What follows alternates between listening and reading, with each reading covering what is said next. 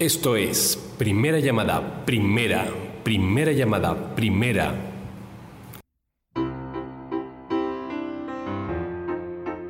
Segunda llamada, segunda, segunda llamada, segunda. ausencia, una presencia equivocada, la de tu imagen, pidiéndome amor.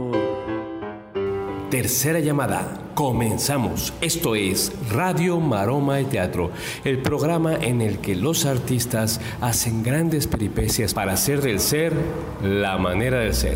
Bienvenidos. Abrirte los labios, meterme en tu cuerpo o decirte adiós. Pues bienvenidos, ya estamos aquí en Radio Maroma y Teatro. Hoy tenemos un programa muy especial y pues la primera una noticia triste, una noticia que nos ha dolido porque se nos fue el maestro Aarón Hernández Rodríguez, el famoso actor Aarón Hernán. Y bueno, eh, él fallece la noche del día de ayer en la casa del actor.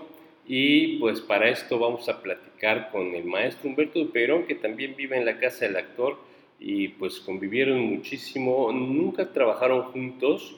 Bueno, es una mentira. Trabajaron juntos en la casa del actor, sí, pero bueno, en sus carreras no lo hicieron juntos, aunque tenían ahora ya muchos planes por hacerlo. Los dos se admiraban mucho, buenos amigos.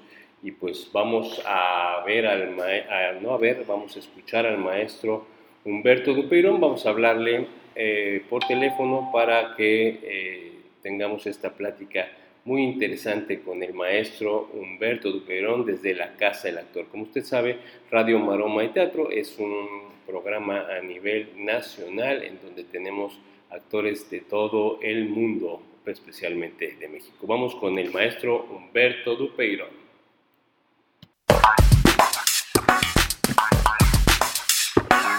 Bueno, pues estamos haciendo un enlace muy interesante con uno de los primeros actores mexicanos con el maestro Humberto Dupeirón, pues, con el que vamos a platicar de pues, el sensible fallecimiento del actor Aarón Hernán.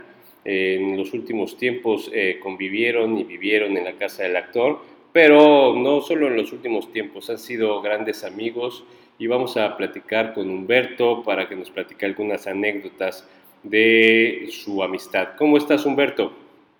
Tonito, Tonito, mucho gusto, bien, adiós bendito, aquí estoy, en la casa del actor, aquí vivo. Eh, sabemos que vives ahí, que bueno que habías estado también saliendo, actuando, haciendo gorilas en distintos eh, lugares, pero ahorita con la contingencia eh, se han suspendido algunas de las funciones. ¿Cómo fue tu relación con Aarón Hernán, maestro? Pues mira, toda la vida me llevé muy bien con él, él iba a verme al teatro de revista, a la Carpa México, al Teatro Blanquita, a la Carpa Olímpica. Él siempre iba a verme y decía que era uno de sus actores favoritos. Eso, maestro. Y ya después nos encontramos en la ANDA, nos, nos veíamos, él fue secretario general, fue secretario de Estadística y Organización, tuvo varios puestos sindicales en la ANDA, y luego nos venimos a encontrar los dos aquí en la casa del actor y así la pasábamos muy bien y él decía, el primer actor, le digo, no, el primer actor es usted, señora, verdad. Y así nos divertíamos mucho él y yo. Oye, maestro, y eh, bueno, ¿en qué obras lo recuerdas haber visto al maestro? Hizo mucho teatro, también hizo novelas, tele, cine, pero ¿en qué obras te acuerdas algún, en especial? Bueno, hizo muchas obras de teatro y obras clásicas, obras culturales, obras de teatro de, altura. Yo era más bien de teatro de revista, de teatro de, del pueblo, de las carpas. Yo era, y él era teatro de, del Seguro Social, de Bellas Artes, y hizo muchas obras de Hamlet, de varios escritores famosos. Pues bueno, eh, indiscutiblemente... Pero sí hizo muchas. Eh, y bueno, eh, en los últimos años que pasaste con él, bueno, estos años que has estado con él ahí, que estuviste en la casa del actor, eh, hacían teatro, ¿de, ¿de, qué platicabas con él? Aparte, bueno, de estas bromas del primer actor. Hicimos una pastorela aquí de, en la Casa del Actor. Hicimos una obra de teatro, eh, una pastorela con todos los trabajadores de aquí, con los meseros, con los enfermeros, con los cuidadores y con los actores que estaban, que vivíamos o que vivimos todavía aquí en la Casa del Actor. Qué bien, maestro funcionó muy bien y bueno, tenemos planes, teníamos varón y yo de hacer varias cosas aquí. Él hizo dos, tres cosas aquí también, un monólogo hizo, hizo unas anécdotas de la historia de la Ciudad de México, historias cortas de la Ciudad de México. Pero trabajamos muy bien, muy contentos, Paquito. Pues fantástico, bueno, lo extrañaremos, pero cuéntame, eh, este año cumpliste ya cuántos años del gorila, maestro? 30 años, si hago esta obra este año, cumpliré 31. 31. Pero tenía varias funciones para este año se me han caído las funciones, se me han caído las entrevistas, las conferencias. Yo daba conferencias sobre la enfermedad, sobre la vida sobre el amor, y entonces todo está cancelado ahorita, Así es que el, gorila lleva 30 años, y si no hago este año, pues este, ya, ya no llevo más de 30 años. Pero si hago una función todavía en lo que resta del año, habré cumplido 31 años de hacer el gorila. Pues esperemos que este año este, se retome, ojalá no afecte al festival, a tu festival Humberto Dupero, que sería el quinto año que, se realiza este año. Esperemos que para la última semana de agosto, que ha sido el festival como ya una tradición de, cuatro años, eh, se haga y pues que puedas llegar a los 31 años, si, si nos permite toda esta cuestión de la contingencia.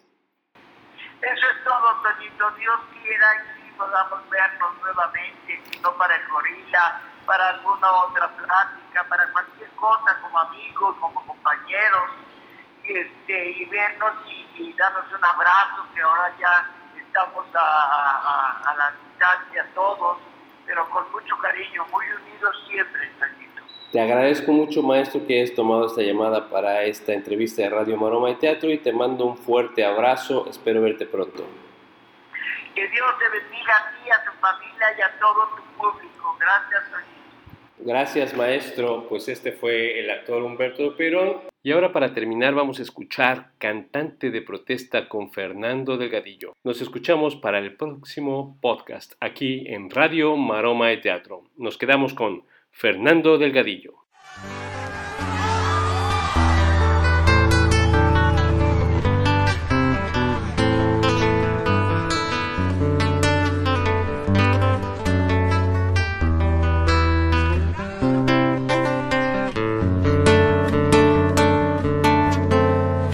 del cantante de protesta, que la rebeldía que había se reformó, que vistió saco y corbata, que trae su licenciatura como nobiliario título que ya se le pasó, que ha encontrado un sitio en donde renegaba convirtiéndose al final en lo que tanto protestó, que se piensa de la canción de protesta, que era inútil y al final se comprobó.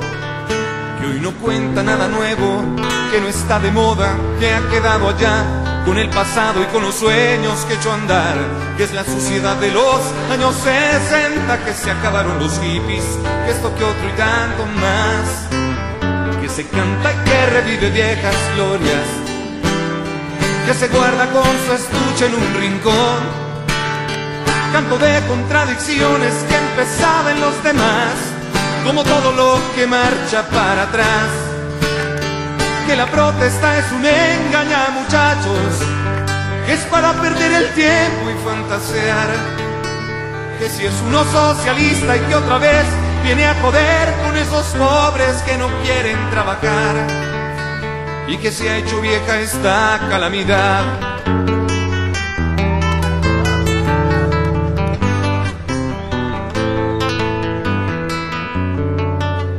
Hace tiempo que se escuchan estas voces De ese modo se han ganado su razón. Con tantos malos ejemplos se diría que sus informes son lo mismo. Y quién se acuerda que llevaban dirección, que canciones y cantores se quejaban de este mundo en que habitamos por hacerlo algo mejor. Cuando al imbécil le mostraron la luna, solo pudo ver el dedo del que se la señaló. Yo no soy quien para subrayar que es cierto, pero quien dijo esto lo hizo con la mejor intención. Yo no sé cuántos se han valido en los fines para aprovechar los medios y llevarse su porción. Pero ocurre que cerramos los caminos cuando aquel que nos los muestra va cambiando de opinión. La verdad está en la nación que tenemos. ¿Para qué hace tanta falta otra señal? Si el malestar es de tantos, la protesta es la evidencia de lo sucio que no se puede tapar. Y si no, ¿cómo se aprende a caminar? ¿Qué onda entonces con la canción de protesta? La he buscado y me encontré esta conclusión. Mientras diga lo que vea, mientras tenga una opinión que levante y que sostenga, como aprendo a decir no. Es natural en este sitio y estos tiempos que la protesta acompañe en mi canción.